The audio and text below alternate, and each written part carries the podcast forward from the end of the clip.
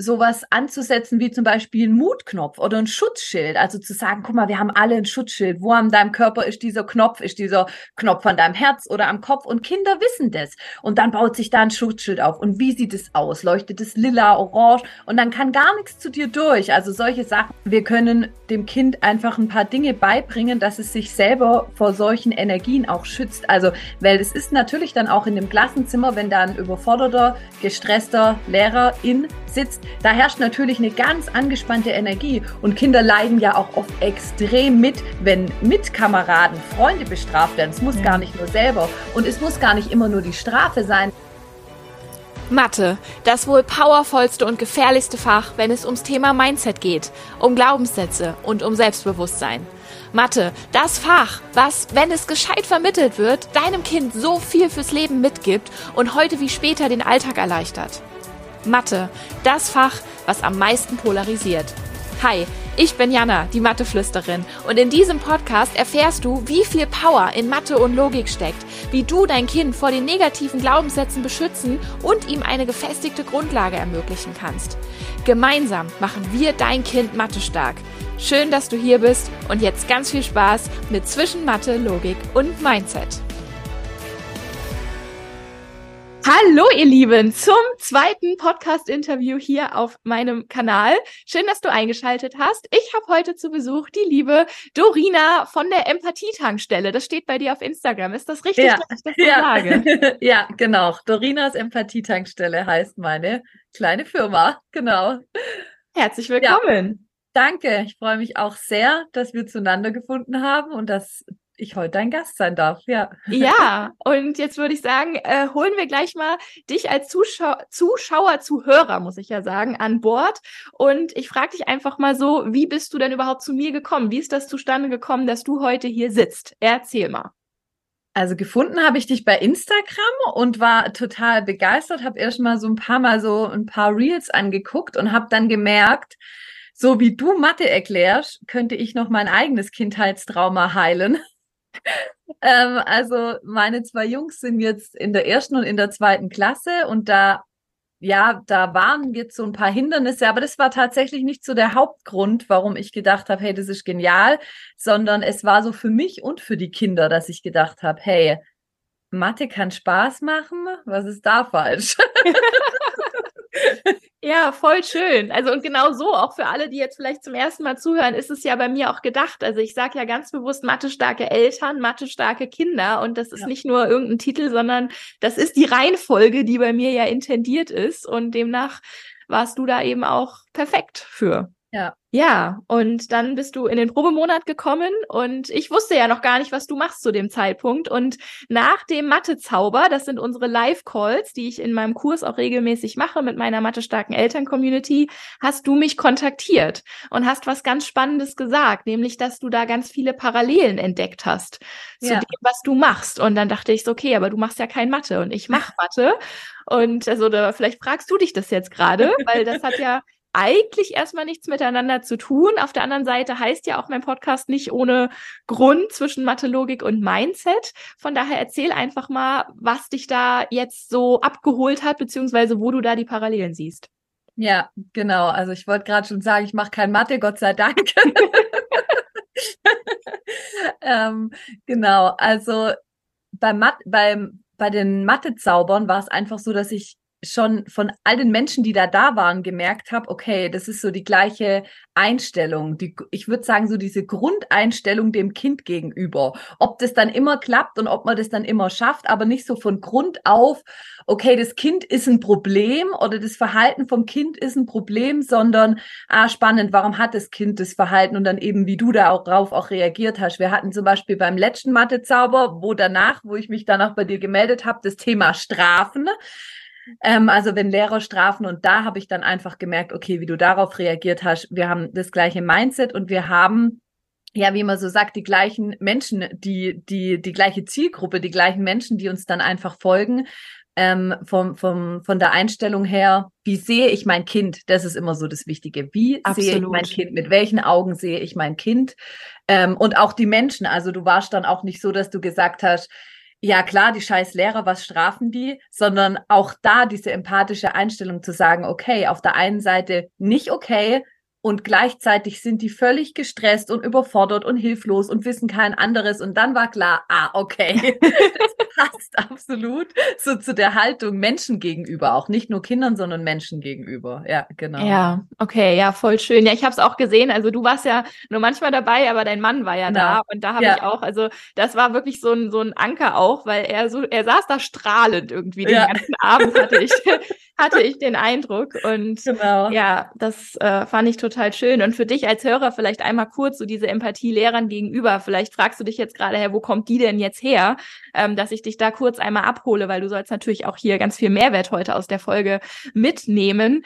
Ähm, da ist einfach also da hilft mir natürlich der Einblick hinter die Kulissen, weil ich ja selbst als Lehrerin gearbeitet habe und selbst gemerkt habe, selbst wenn du diesen anderen Blick aufs Kind hast, den, den wir ja hier haben, mhm. und ich einfach sehe, okay, jedes Kind hat seine individuellen Bedürfnisse und mit so einem Ich presse dich ins System kommt man da nicht weiter, beziehungsweise dann kriegt man halt ins System gepresste Kinder, die denen es nicht gut geht und die dann im Zweifel auch einfach nicht mehr funktionieren ab irgendeinem Punkt. Aber ein Kind soll ja nicht funktionieren, sondern sein dürfen, so wie es ist.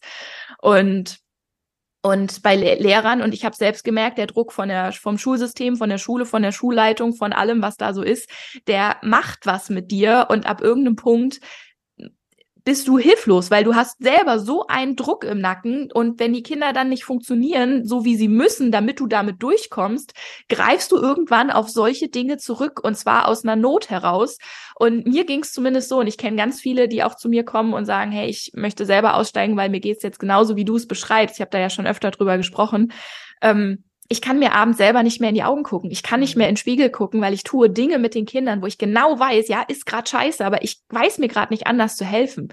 Und ich bin der Meinung, sobald du an den Punkt kommst, musst du da raus, weil dann bist du ja, also was vermittelst du denn dann?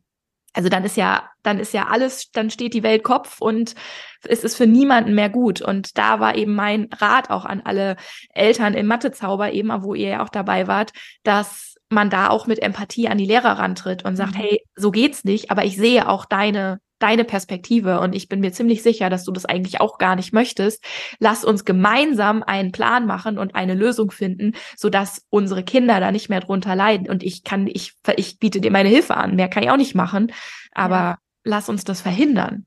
Ja, und da würde ich gerne noch so was Spannendes auch ergänzen. Also zu 100 Prozent unterschreibe ich das, wo dann auch so der, der, der Switch ist auch zu meiner Arbeit. Und dann gibt es sicher auch Lehrer, die, die in Anführungsstrichen mit Absicht Strafen verwenden, ne?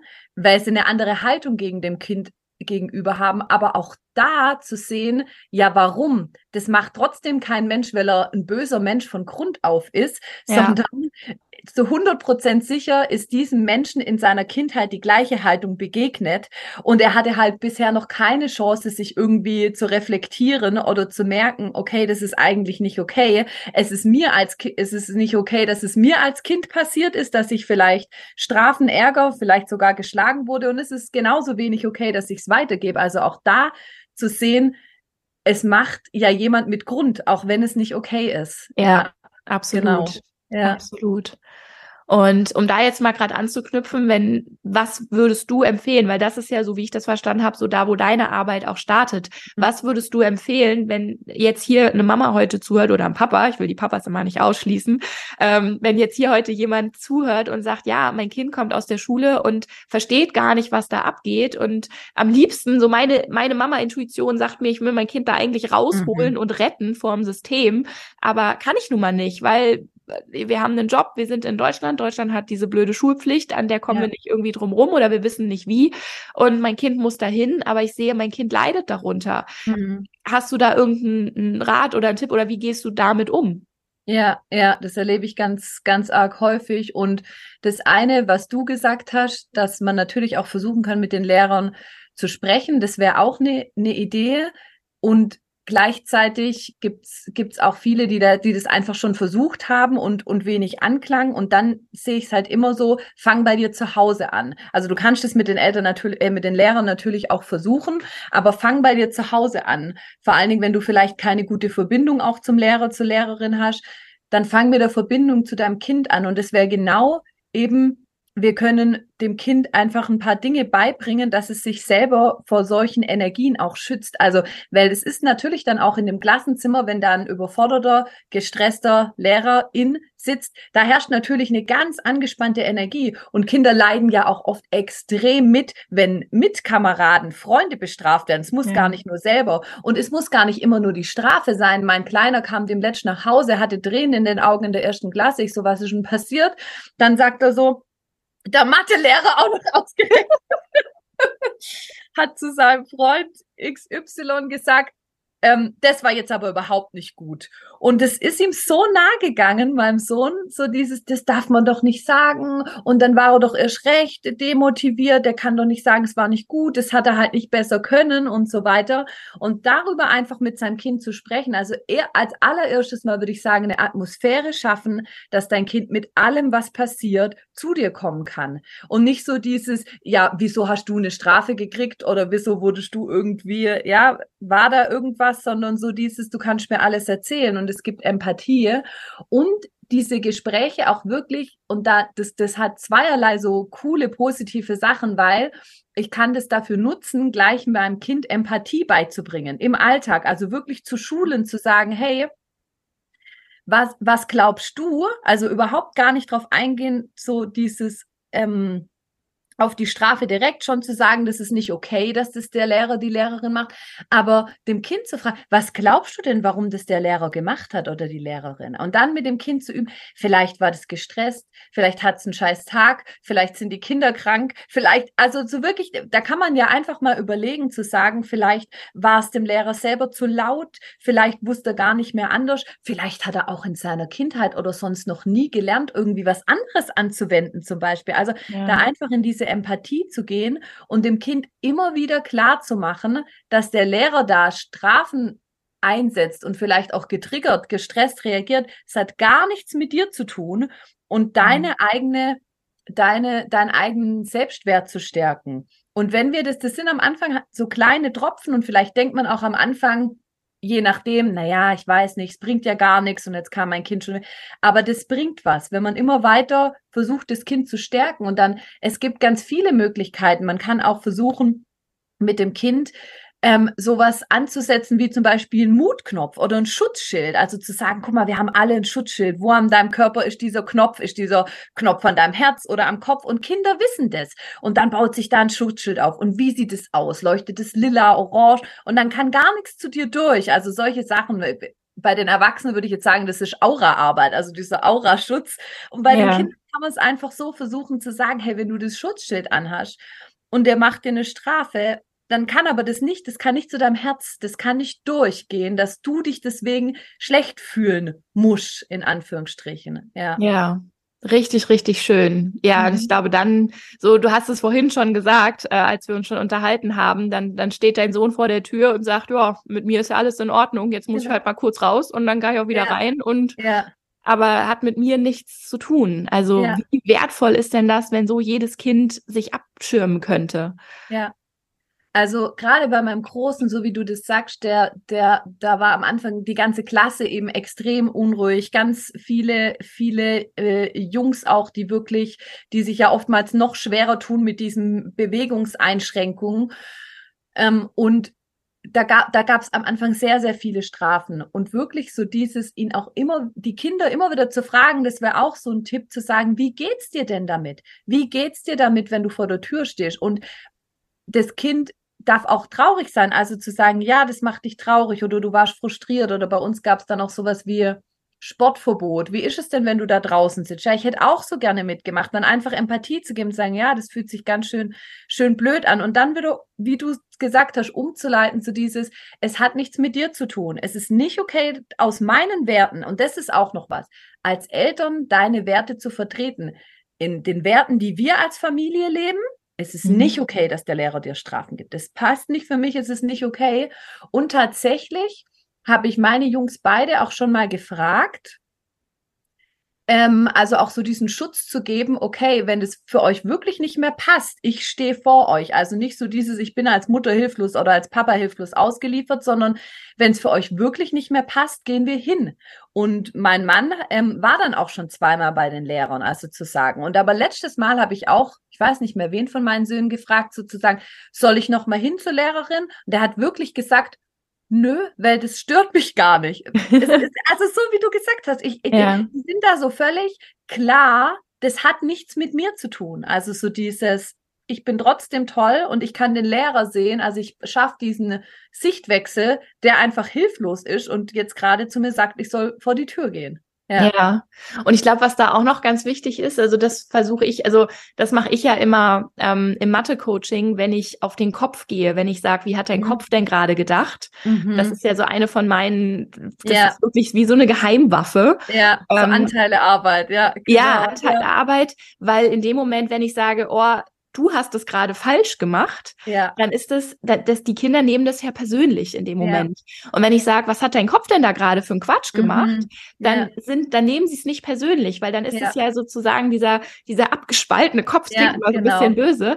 Und dann können sie aber viel leichter auch kommunizieren, was gerade schiefgegangen ist, weil es nicht so weil es für sie kein persönlicher Angriff ist. Ja. Und ich glaube, da darf man jetzt bei diesen Strafen, also allein, dass wir im Jahre 2023 mm. über Strafen in der Grundschule sprechen, ist halt ja. auch, da, da, da fehlen mir die Worte für, ja. aber dass man da auch mit den Kindern ganz klar kommuniziert, okay, also ich meine, die sind ja nicht immer unbegründet, also dass man jetzt bestraft oder nicht, äh, kann mhm. man drüber streiten, aber wenn das Kind jetzt wirklich nach mehrfacher Aufforderung immer noch Quatsch gemacht hat und den Unterricht ja. gestört hat, dann ist es ja durchaus gerechtfertigt, dass es eine Konsequenz gibt, wenn sie angekündigt ist. Also also ich meine, Kinder brauchen einen Rahmen und Kinder und ne, dass Konsequenzen, die angekündigt werden, auch umgesetzt werden, ist ja auch nicht verkehrt. Dann wissen sie, woran sie sind. Dass man ihnen aber auch ganz klar mitgibt, es ist dein Verhalten, was gerade diese Konsequenz bekommt und es bist nicht du. Dein Verhalten war im Zweifel gerade nicht richtig, weil ich meine, kein Kind ist perfekt und jeder macht mal was falsch, aber es ist dein Verhalten, es bist nicht du. Du bist trotzdem noch 100 Prozent gut, so wie du bist, aber irgendwas ist in deinem Kopf gerade schiefgegangen und dein Verhalten war halt auch nach mehrfacher Auf, äh, Aufforderung oder wahrscheinlich auch nach deiner eigenen Ansicht, wenn ich dich jetzt frage und sag, war das gerade hilfreich für den Unterricht, ähm, würden die Kinder ja selber sagen, ja, nee, ich habe gerade Quatsch gemacht. Und ich meine, sie sind Kinder und es ist völlig in Ordnung, dass sie mal Quatsch machen, aber ja. in einem gewissen Rahmen muss, ist ihnen ja auch klar, okay, das funktioniert jetzt nicht und dann gibt's eine Konsequenz, aber dass man das eben auch ganz klar abtrennt für sie, dass sie wissen, dass diese Strafe ist gerade auf mein Verhalten basiert oder basierend ja. und nicht auf, auf mich als Persönlichkeit. Ja. Und also total wichtig, was du sagst, und eben auch so diesen den Kindern zu erklären, ne, zu sagen, diese, diese ähm, diese Konsequenz, die kommt auch deswegen, weil die Lehrer einfach keine Kapazitäten haben. So, ja. also wenn, wenn, wenn du mich jetzt in der Begleitung fragen würdest, da würde ich ja sogar sagen, ich würde auch auf Konsequenzen in dem Sinn, also natürliche Konsequenzen ja, verzichten. So, im Idealfall wäre es jetzt natürlich, das Kind macht Quatsch und ich kann darauf eingehen, auf dieses Verhalten, so wie du sagst, das ist ja nicht falsch. So, warum macht das Kind denn Quatsch? Ja, weil es vielleicht nicht mehr sitzen kann. Also ist eine Strafe relativ sinnvoll. Aber die Lehrerin, die hat einfach keine Chance, wenn dann fünf Kinder Quatsch machen, wirklich zu sagen, na Mensch, warum machst du Quatsch? Was bräuchtest nee. du jetzt gerade? Sie hat einfach keine Chance. Und dann, genau, also das Quatsch machen ist das perfekte Beispiel, weil das war bei meinem Großen tatsächlich so. Ja. Und dann habe ich eben auch das so erklärt, zu sagen, ja, wie du sagst, dein Verhalten hat dazu geführt, nicht du. Und dein Verhalten ist auch nicht falsch, nur in diesem Kontext, genauso genau. wie du sagst, in diesem Rahmen, was um alles in der Welt soll die Lehrerin denn tun? Und ähm, eben auch so dann dann wieder diese Empathie zu schulen, zu sagen, guck mal, die die hatte ich jetzt fünfmal gefragt und sechsmal, ne, beim dritten Mal hat sie da natürlich schon geschrien. Ja, bin ich auch nicht Fan, dass sie die Kinder anschreit. Sie war hilflos und dann ja. habe ich gesagt, guck mal, Schatz, was glaubst du? Für dich war es Quatsch und alle haben gelacht und so. Was glaubst du, wie sie sich fühlt? Dann war kurz ruhig. Sie war verzweifelt. Sie war hilflos. Es ist noch eine ganz junge Lehrerin. Also dann auch wirklich zu sagen, nicht dem Kind die Schuld zu geben, aber diesen, mhm. diesen Spiegel, diese Empathie zu schulen, zu sagen, in dem Kontext, was glaubst du, wie sie sich fühlt? ja, nicht so. Hm, können wir Quatsch machen, vielleicht in der Pause. Also so, ähm, oder dann wirklich dieses, okay, wenn sie es einmal sagt, was brauchst du dann wirklich, ähm, das, und das habe ich tatsächlich auch mal mit der Lehrerin gesprochen, zu sagen, okay, brauchst du, dass sie hingeht und dich an der Schulter nochmal anfasst, also so diesen Körperkontakt, ja. ähm, oder dass sie nochmal einen ganz intensiven Blick dir gibt und so. Wir hatten es dann mit dem Blick und es wurde dann auch, also dass er wirklich versteht, okay, jetzt wird sie wirklich auch hilflos ja. ähm, und jetzt geht's ihr damit nicht mehr gut. Ähm, ja. Das finde ich eben auch so, ja, so wichtig. Und, und dann ist es für die Kinder in de, beides, was du gesagt hast, so dieses, es bin ich ich, es ist mein Verhalten. Hier in dem Kontext wird es eine Konsequenz, Schrägstrich Strafe geben. Ja. Es hat nichts mit mir zu tun und kann ich es, genau was du gesagt hast, kann ich es abwenden, indem ich schon anfange mit sechs, sieben, acht, wo die Empathie sich ja auch immer mehr ausbildet, das abzuwenden, weil mhm. ich eben Empathie habe für die Lehrerin und denke, ja, okay, Vielleicht kann es aber auch nicht abwenden, weil das Kind gerade so dringend Bewegung braucht. Dann ist ja, es so. Und ja. dafür ist es aber auch ein Kind und erst acht genau. Jahre alt. Also dann ja. Ähm, ja, und das ist eben ja. das, wo es bei uns im Schulsystem halt ganz klar mangelt. Also ich habe es jetzt hier gerade, es passt jetzt gerade ganz gut. Ich habe eine, eine deutsche Freundin, aber die lebt auch hier in, in, äh, in England und hat ihre Tochter auch hier in der Schule. Die hat das letztens ganz schön erzählt. Die sagte, da ist in jeder Klasse eine, eine Begleitung noch mit drin, also eine mhm. zweite erwachsene Person, die dann zu einem Kind, was gerade einfach was anderes braucht, hingehen kann, um ein Gespräch zu führen, um das Kind ja. vielleicht auch mal mit vor die Tür zu nehmen, nicht vor die ja, Tür perfekt. zu schicken, sondern ja. die können zusammen rausgehen, ins Gespräch gehen und sie sagte, und wenn das dann immer noch, also wenn das Kind dann immer noch aufgewühlt ist oder mhm. immer noch nicht weiß, wohin mit sich gerade, dann kommen die sofort, dann kommt sofort der Schulpsychologe, der nur dafür da ist, um solche Situationen aufzufangen. Mhm um das Kind zu begleiten und nicht ums Kind dann mhm. alleine in den Flur zu stellen und mit sich selbst ja. zu überlassen, sondern das fand ich super, super schön. Also ähm, ich werde zunehmend ein bisschen mehr Fan vom englischen Schulsystem. Ja, voll schön. Weil, also das klingt ja traumhaft, ja. wirklich. Ja, also ja. ich meine, ich weiß natürlich nicht, ob es überall so ist, aber da unten war das jetzt so und das fand ich, das klang schon einfach menschlicher und so weiter. Was mir jetzt gerade noch als Frage kam, da habe ich mir, glaube ich, noch nie Gedanken drüber gemacht, besteht, also das war jetzt gerade so mein Gedanke, besteht dann die Gefahr, dass Kinder lernen, das Verhalten von allen um sie rum zu entschuldigen und irgendwann sozusagen also, weil trotzdem muss ja klar sein, was ist richtig, was ist falsch. Also, mhm. da, da mhm. kam mir jetzt gerade der Gedanke, was ist, wenn das Ganze übers Ziel hinausschießt und die Kinder ihre eigenen Bedürfnisse irgendwann zurückstellen, weil sie alle anderen Verhaltensweisen, mhm. die ja nicht richtig sind, sage ich mal, sondern halt auch nur aus der Not heraus geboren werden, ja. weil sie das dann immer alles entschuldigen. Also kann man mhm. da auch noch irgendwas machen, dass man den Kindern ja. sagt, okay, ist bis zu einem gewissen Grad in Ordnung, trotzdem darfst du selber nicht dich auflösen? Ja. Ja, ja, genau. Also da sind wir eben wieder ganz, ganz stark auch bei diesen Werten, die wir zu Hause leben. Mhm. Und auch an alle nochmal, die sagen, die vielleicht auch irgendwie Sorge haben, dass das Schulsystem irgendwie mit dem Kind was macht. Es macht was. Und doch ist dieser Anker zu Hause das Entscheidende. Ich meine, es geht ja im Kindergarten auch schon oft los, dass ganz andere Werte gelebt werden oder in der Kita oder so. Ähm, und das ist einfach immer wieder dem Kind zu sagen, alle Bedürfnisse sind wichtig. Also auch deine Bedürfnisse, die sind von Mama und alle sind vom Grundsatz her auch gleich wichtig und gleich viel wert. Kinder brauchen natürlich mehr Unterstützung und können die Bedürfnisse noch nicht so zurückstellen wie wir Erwachsene. Ähm, und einfach dieses, das ist ein bisschen wie mit der Anteilearbeit, was du gesagt hast, diese Gleichzeitigkeit. Mhm. Ich darf gleichzeitig für mein Bedürfnis einstehen und meine Grenze wahren und ich kann gleichzeitig sehen, dass mein Gegenüber, auch wenn ich das nicht gut finde, aus einem bestimmten Grund XYZ macht.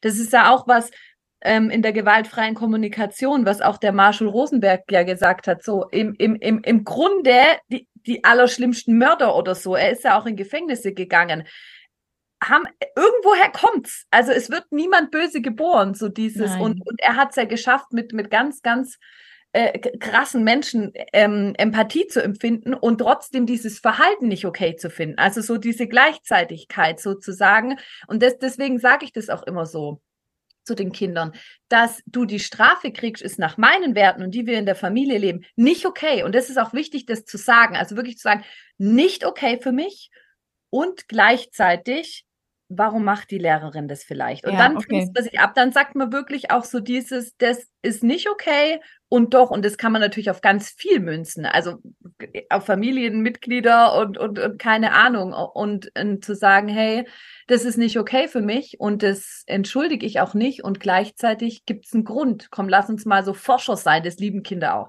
Lass Ja. uns mal nach, nach den Gründen forschen. So Ja. diese Bedürfnisforschung zu sagen, warum vielleicht, wir wissen es nicht genau, reagiert der Mensch jetzt so und so und so. Mhm. Ja. Ja. Also das ist das Wichtige, das Verhalten nicht Okay. okay. und auch nicht zu bagatellisieren. Also auch nicht zu sagen, ja komm, egal, Schatz, jetzt standst du vor der Tür, ist doch nicht so schlimm. Ich habe dir doch gesagt, dass doch, wenn das Kind anders wie mein Sohn reagiert und nicht sagt, ach juckt mich nicht, sondern zu Mama heimkommt oder Papa und sagt, ich stand vor der Tür und mir ging's furchtbar. Ich war traurig, ich war hilflos, war verzweifelt. Ja, ja, also auch da nicht zu sagen, ach Schatz, ist doch nicht so schlimm, ich fange das Mhm. auf, sondern die Gefühle dürfen da sein. Und wenn du das schlimm fandest, dann ist es schlimm gewesen. Also Ja. beides so, ja. Ja, nee, ganz wertvoll. Ähm, Ja. Das ist, äh, da, das, also ich meine, ich sehe auch jetzt immer noch so ganz viele Parallelen ähm, eben auch zu, zu Mathe, weil ich arbeite ja eben auch bei Mathe sehr, sehr viel mit dem Kopf. Das hast du ja jetzt auch schon, Ja, schon mitbekommen. Also mir geht's jetzt, also ich hatte jetzt gerade so das im Kopf, was ich ja auch mache mit, mit Fehlersuche. Also wenn ein Mhm. Kind irgendwas rechnet und das Ergebnis stimmt nicht, kommt ja in der Schule halt sofort so, nee, falsch. Und das Hm, ist ja auch ja. so ein Schlag vor den Latz für so ein Kind. Ähm, vor allen Dingen, wenn es sich Gedanken gemacht hat. Und das ist ja jetzt so nach vielen Jahren auch im Online-Coaching und nach 13 Jahren ähm, Arbeiten mit dem Wissen, was ich ja eben habe aus dem Studium, dass bei einem falschen Ergebnis, außer sie haben wirklich keinen Bock mehr und raten wild drauf los. Das ist der einzige Punkt, wo einfach random Ergebnisse kommen, wo dann keine Logik mehr hintersteckt. Ähm, aber habe ich auch schon mal eine Podcast-Folge, glaube ich, zugemacht, wie man, ja, wie man mit dem Raten dann umgeht, weil auch da steckt natürlich ein anderes Bedürfnis hinter und auch da steckt nicht hinter, ich möchte Mama ärgern, ähm, sondern oder einfach auf, weil ich jetzt von Grund auf böse bin, so wie du es gerade Mhm. gesagt hast, sondern auch da steckt was hinter. Also wenn dich das, wenn dich das gerade betrifft und dein Kind redet ganz oft, dann äh, scroll mal ein bisschen runter, die Podcast-Folge, die ist auch da. Ähm, aber wenn es wirklich ein ein Ergebnis ist, was, wo, wo du siehst, dass dein Kind gerechnet hat, dann ist da nicht alles falsch. Im Gegenteil, meistens stimmen 80 bis 90 Prozent, manchmal sogar 95 Prozent. Und nur an einer Stelle ist was schiefgegangen. Und das ist auch was, was ich den Kindern ganz oft sage, weil die meinen, warum sieht das der Lehrer nicht? Und warum kann das der Lehrer nicht? Und das ist doch doof. Und dann sage ich, ja, Mhm. es ist doof. Gerade wenn sie dann verstehen, was da überhaupt passiert. Und wenn ich das mit ihnen durchgehe und sage, guck mal, das war richtig, das war richtig, das war Mhm. richtig, das war richtig. Und guck mal da, oh, ja, da bin ich verrutscht. Okay, wie wäre es richtig? Okay, und wie wäre der letzte Schritt? Ja, der war eben auch schon richtig, nur ein Folgefehler. Und dann hole ich sie da ganz anders ab. Und wenn ich da sagen würde, ja, ist in der Schule halt anders, ist ja nicht so schlimm, dann würde ich ja das gerade wieder so negieren, dass das eben, dass das gar nicht gesehen wird, diese Leistung, die da ja erbracht wird. Und trotzdem erkläre ich den Kindern ja auch ganz oft, hey, es liegt nicht daran, dass der Lehrer dich ärgern möchte, sondern wenn der Lehrer Mathe fachfremd unterrichtet, dann hat er sich mit diesem Thema noch nie so im Mhm. Detail beschäftigt, dann kann er das nicht wissen. Und das Ding ist ja, selbst wenn du dieses Fachwissen hast in der Schule, und das ist ja das, was ich erlebt habe, dann hast du die Zeit nicht bei 25 Kindern in den Prozess reinzugucken. Ja. Weil die, wann denn? Das geht Ja. überhaupt nicht. Und auch da aber eben, so wie du es auch gerade gesagt hast, ganz ehrlich sagen, ja, es ist doof, so wie es ist. Und du hast verdient, dass jemand in den Prozess guckt. Aber in der Schule wie würdest du es umsetzen bei 25 Kindern? Und das Mhm. leuchtet jedem Kind ein, dass das nicht möglich ist. Und auch da ist ja immer mein Appell, deswegen arbeite ich ja eben mit euch Eltern zusammen, dass ich euch das beibringe, dass ich dir das zu Hause beibringe, wie du diese, auf diese Fehlersuche gehst und ich bringe dir das Hintergrundwissen bei, damit du auf diese Fehlersuche gehen kannst, mit dem Ziel, ja genau wie bei dir, dass dein Kind irgendwann in der Schule sitzt, das Ergebnis stimmt nicht, der Lehrer sagt nur falsch, weil er gar keine andere Möglichkeiten hat in dem Moment und dein Kind aber da sitzt und sagt, ah, Moment mal, also ich weiß ja von zu Hause, dass da nicht alles falsch ist. Ich gehe jetzt selbst in den Prozess. Wir haben das jetzt zu Hause so oft gemacht und meine Mama und mein Papa haben mich da so gefestigt drinne und haben mir beigebracht, wie das funktioniert, diese Detektivsuche oder diese Fehlersuche als Detektiv, dass ich diesen Fehler selber finde und selbst wenn ich ihn nicht finde, dass ich zumindest in mir ruhe und weiß, äh, es war nicht alles falsch. Es Mhm. waren vielleicht fünf Prozent falsch und zur Not frage ich zu Hause Mama und die kann das dann. ja. Also auch da wieder eine ganz spannende Parallele, weil es ja genau das Ja. ihr zu Hause ja. könnt ein Mathe-Dream-Team sein oder ein Empathie-Dream-Team. Ja. Und dann hat die Schule nicht mehr diese Power, dein Kind genau. so anzugreifen. Ja, mir geht da gerade so das Herz auf, Jana, weil ich wirklich gerade gedacht habe, hey, wenn meine Eltern so reagiert hätten mit meinem mit meinem Mathe-Trauma, ich kann es echt nicht anders sagen, so dieses dann wäre es genauso wie du sagst, in der Schule wäre es so gewesen, aber von zu Hause hätte ich gewusst, es wäre nicht so tief in mir bis heute. Jetzt bin ich 40 Jahre alt, ich bin zu dumm für Mathe. Oh. so, dann hätte ich gewusst, ja, okay, ich habe auch eine Logik und ich habe auch irgendwie einen Rechenweg und da war halt nur da oder da oder da ein kleiner Fehler oder ein Verrutschen oder irgendwas. Das wäre so wertvoll gewesen, ne? Ja. Ja. ja. Ja, ich wünsche das auch. Also du bist also so, oh, das ist ich bin so froh, dass du dabei bist, weil wir können das ja auch jetzt noch bei dir heilen, so ja. wenn du die Videos guckst. Also habe ich ja. ja. schon ganz oft gehabt. Also die, die, die, die intensivste Nachricht dazu war, das schon anderthalb Jahre her, wo eine Mama mir schrieb und sagte, das ist gerade Balsam für die Seele meines mhm. inneren Schulkindes. Ja. Dass ich hier die Videos gucke und zum ersten Mal in meinem Leben verstehe, dass wie diese Mathegrundlagen eigentlich wirklich ja. aufgebaut sind und dass es gar nicht so schwer ist und dass es nicht an mir lag, sondern ja. dass ich das natürlich verstehen kann und dass ich natürlich ja. logisch denken kann und dass die Schule aber mir erfolgreich was ganz anderes eingetrichtert hat und ich das jetzt seit 30 Jahren glaube. also genau. wie krass ist das? Ja. Ja. Ja. Spannend, ja. Das ist, und dann haben wir noch hochsensible Kinder und dann potenziert sich das Ganze noch, egal bei welchem Thema. Das ist ja. Ja, genau. Ja, ja. Also ich arbeite ja selber viel mit hochsensiblen Kindern. Ich bin selber hochsensibel, beide meine Jungs auch. Und ähm, da, ich habe auch ganz, ganz viele Eltern mit hochsensiblen Kindern in, in den Begleitungen oder ja, ich begleite manchmal auch Kinder, aber tatsächlich nur, wenn ich mit den Eltern arbeite und dann auch da nochmal zu sehen, okay, was brauchen die eigentlich im Schulsystem? Die brauchen noch mal was ganz anderes. Und, und während wir hier so reden, ich meine, klar war es uns eh beiden, aber auch noch mal so dieses wirklich, es, es liegt an diesem System. Es sind nicht die Lehrer, also wirklich die, dieses, wie die Schule aufgebaut ist, speziell in Deutschland natürlich. Es liegt einfach daran, zu große Klassen und nur ein Lehrer und, und dieses Durchpauken und auf nichts anderes äh, keine Bedürfnisse achten können, so dieses, dann, dann lösen wir das eben auch so von diesem, diesem Mensch, dass irgendein Mensch irgendwas Falsches oder Böses tut oder so, weder Lehrer noch Kind, ja, genau. Und also vielleicht auch noch so, so zu diesen hochsensiblen Kindern, weil das sind einfach einige, das liegt ja bei 30 Prozent, also es sind in jeder Klasse irgendwelche hochsensiblen Kinder, da einfach auch als, als, als als Tipp, ohne jetzt da nochmal ganz tief in dieses Thema einsteigen zu können, aber da, da ist immer total hilfreich zu schauen, okay, wenn ich jetzt mal davon ausgehe, dass bei den hochsensiblen Kindern die Reize eben schnell, also dass sie eben schnell ähm, reizüberflutet sind, dann einfach mal zu schauen, okay, wie kann ich denn das Kind schützen vor Reizen? Also wie kann ich schützen vor Geräuschen, indem ich indem ich frage, ob es Kopfhörer aufziehen kann. Ja, es darf im Unterricht Kapuzenmützen sind auch immer ideal zum Beispiel. Ähm, kann ich ihm einen Duft, Duft irgendwie mitgeben, ein T-Shirt, das riecht oder ein ätherisches Öl? Ähm, kann ich, kann ich meinem Kind sagen, okay, tu mal die, die Hände vor die Augen, das die Augen, guck mal eine Weile zum Fenster raus. Also, dass, dass ich so ein bisschen diesen Raum verlasse, ähm, also alles, alles, was da irgendwie auch auf die Schnelle mit den Reizen zu tun hat.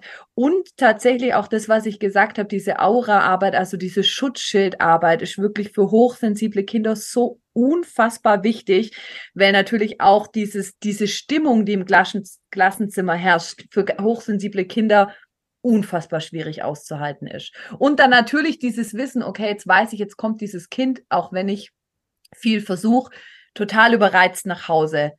Was braucht dann mein Kind? Erstmal Reize irgendwie abbauen. Ja, genau. Ja, nee, super wertvoll. Also ich glaube, die Kopfhörer sind, also äh, ich meine, ich kann ja nur von mir sprechen, ich bin auch hochsensibel. Ich habe das auch erst mit 26, ich mag das Wort nicht, aber diagnostiziert bekommen. In Anführungszeichen sieht man jetzt im Podcast natürlich nicht, aber mhm. ja, ich bin überhaupt kein Fan von diesen Diagnosen, aber ich habe es halt ja. auch erst sehr spät miterlebt oder mitbekommen und habe dann auch sehr intensiv angefangen, mich damit auseinanderzusetzen, einfach weil ich mich auf einmal viel besser verstanden habe mhm. und denke mir auch, ja, also für mich sind es vor allen Dingen auch diese Emotionen, wenn die in einem Raum sind mit mir. Deswegen sind die Coachings für mich online so cool, weil da kann ich, da kommt das nicht so durch über, über einen Bildschirm. Aber in der Schule, da, sind 25 Seelen in einem Klassenzimmer mhm. und jeder hat gerade seine Probleme und Emotionen und Gefühle. Und wenn man das als hochsensibler Mensch oder Kind dann alles aufnimmt, dann ist das ja eine Reizüberflutung in sich schon, aber keine sichtbare. Also dann kann es auch ruhig sein im Klassenzimmer und es ist trotzdem eine Reizüberflutung, weil die ganzen Emotionen ja auf einen einprasseln. Und ähm, ja, und also ich meine, für mich hat 27 Jahre gedauert, bis ich gelernt habe, damit umzugehen.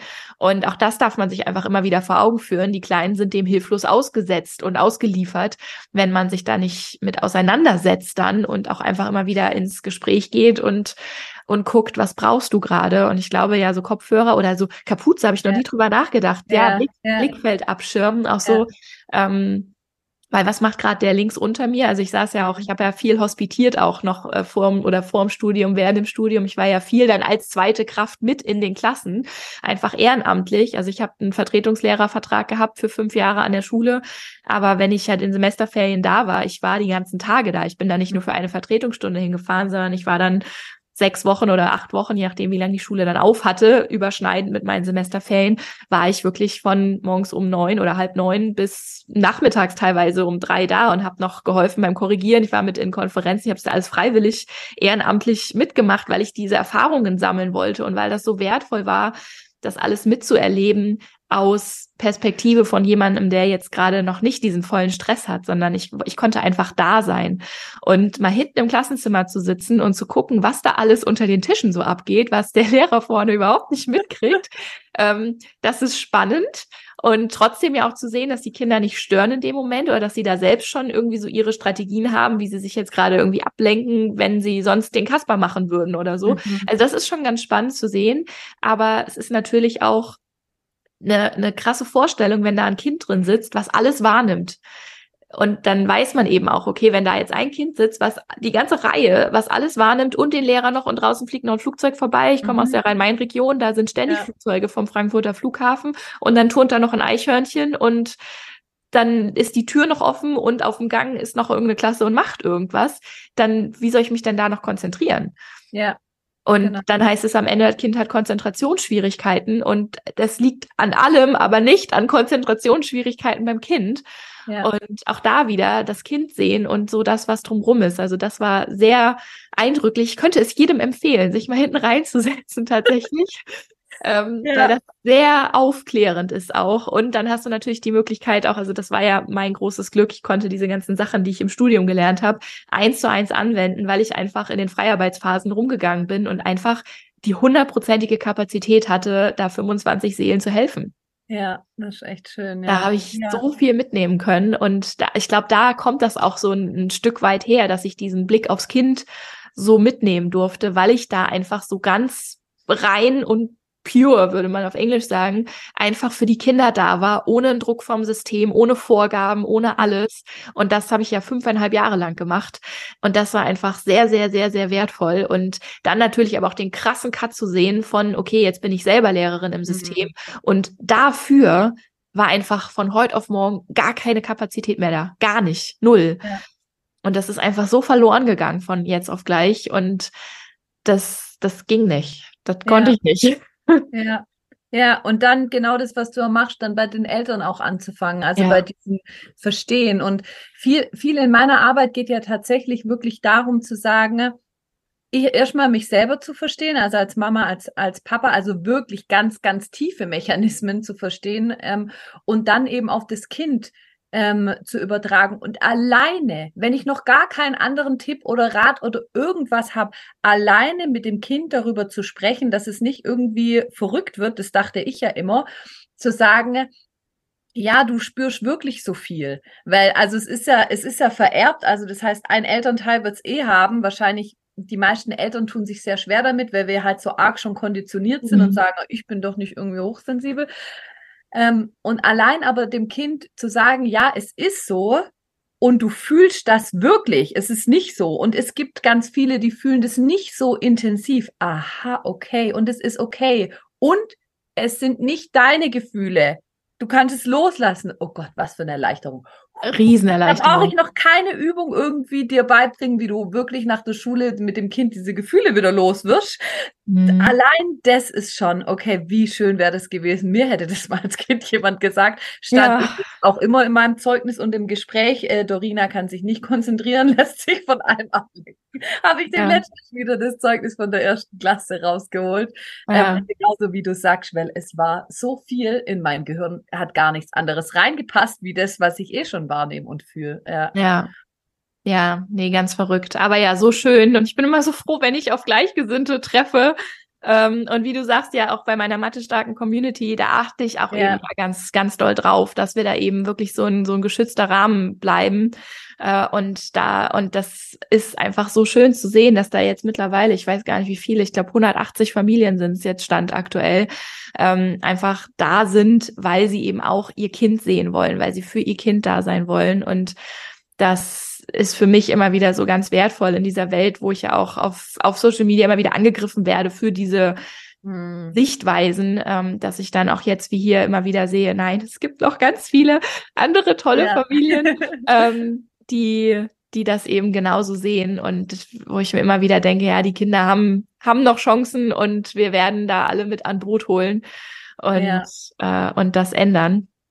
Okay, ja, cool. Abschließende Frage, bevor das hier noch äh, länger wird. Wir wollen deine ja. Zeit, die du das hier gerade anhörst, nicht überstrapazieren. Aber äh, also an dieser Stelle erstmal vielen, vielen Dank, dass du bis hierher gehört hast, dass du dabei warst und super, super wertvoll. Und wir wünschen dir ganz viel ja, Freude, das umzusetzen, weil es ist einfach der Gamechanger, wenn dein Kind auf einmal merkt, okay, ich, das ist da, da, da ändert sich alles. Dieser Perspektivwechsel bei dir ändert bei deinem Kind ja. alles und dann kann es auch ganz anders gestärkt in die Schule gehen. Und ja, jetzt wäre meine abschließende Frage, wo man nicht findet, weiß man ja, aber wo findet man dich? Was kann ich unten drunter in den Shownotes verlinken, dass äh, ja jemand, der das jetzt hier gerade hört, dich findet?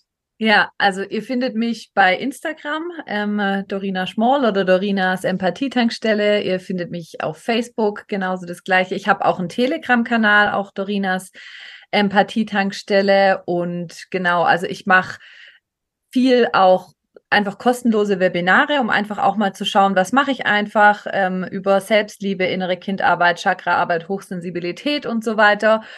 Und ähm, genau, wer wirklich irgendwie sagt, hey, er würde gern mit mir arbeiten, ich mache, ich, also in der Hauptsache mache ich tatsächlich Einzelbegleitung langfristig und jetzt, weil auf vielfachen Wunsch tatsächlich von meinen Kunden, ne, starte ich im Januar und es ist eigentlich auch so passend, starte ich einen Eltern-Selbstliebe-Club, der erstmal jetzt als Beta-Version für drei Monate geht weil ich, während du gerade das letzte jetzt auch gesagt hast, so mit dieser, mit dieser Sichtweise, so, ich sag halt immer, Selbstliebe ist das Fundament. Und wenn ich mich selber als Elternteil liebe, wenn ich mich wirklich, wirklich ganz komplett lieben würde, also wirklich ganz rein wäre, geheilt wäre oder wie auch immer, dann löst sich automatisch auch der Trigger auf. Dann löst sich automatisch auch auf, dass ich, dass ich, dass ich irgendwie nicht liebevoll zu meinem Kind sein kann und so weiter. Also so diesen, diesen, diesen Weg auch zu, zu gehen, ähm, wirklich bei sich selber anzukommen eigentlich und das aufzulösen, das ist jetzt gerade so ab 11.01. dann so mein nächstes Ziel und eben auch, wie, genau wie du sagst, in diese Community immer wieder in den Begleitungen erlebe ich eben auch, dass, dass eigentlich so ein Change war eine, eine Kundin, die ich echt schon lange auch begleiten darf, die hat gefragt, sag mal, haben das eigentlich noch mehrere so krass wie ich mit dem Thema Selbstliebe? Und dann habe ich überlegt, sag so, alle. Auf irgendeiner verschiedenen Ebene, alle. Und dann dachte ich, okay, wenn die das auch mal selber untereinander sich connecten könnten, um zu merken, ja, okay, ja. eigentlich alle. Ähm, und das ist so dieses, dieses, was, was sich dann eben auch auf die Kinder überträgt, ja. Egal ja. in welchem Bereich, ja. Richtig, richtig schön. Ja, verlinke ja. ich alles hier unten drunter. Also, wenn dich das interessiert, dann geh jetzt gerne mal direkt in die Show Notes und äh, klick da auf die verschiedenen Links, die ich dir bereitstelle. Und ja, mir bleibt mich bei dir zu bedanken, weil das hat richtig, richtig Spaß gemacht. Da war super viel ja, Mehrwert drinne und super viele coole Gedanken, die ja äh, in der Umsetzung den Kindern und den Eltern, es geht ja immer um beide auch, ähm, ja. wirklich ja sehr viel Frieden bringen können und sehr viel mehr Gelassenheit auch in diesem Schulsystem, wo wir ja alle wissen, dass da alles so zugeht, nur nicht mit Gelassenheit. Aber wenn ihr das zu Hause ganz anders aufzieht, dann kann dein Kind auch ganz anders gestärkt durch dieses Schulsystem durchmarschieren und hat dann irgendwann nicht die Traumata, die wir jetzt gerade als mhm. Erwachsene aufarbeiten auf verschiedenen Baustellen. ähm, genau, weil das genau ist ja das, was wir nicht wollen für die Kinder und du so ganz anders als ich mit einem ganz anderen Hauptthema und irgendwo doch ja. so ähnlich im Kern. Das finde ja. ich super schön, super spannend. Und ja, vielen Dank. Ja, ich danke dir, Jana. Mir hat es auch mega viel Spaß gemacht ähm, und für die Einladung. Und ja, freue mich vielleicht auch mal wieder was zusammen zu machen. Ja, sehr, sehr gerne. Und äh, ja, ansonsten wünsche ich dir, wo du das auch gerade hörst, noch einen wunderschönen Tag. Freue mich mit dir auf die nächste Folge und ja, bis zum nächsten Mal. Tschüss. Tschüss.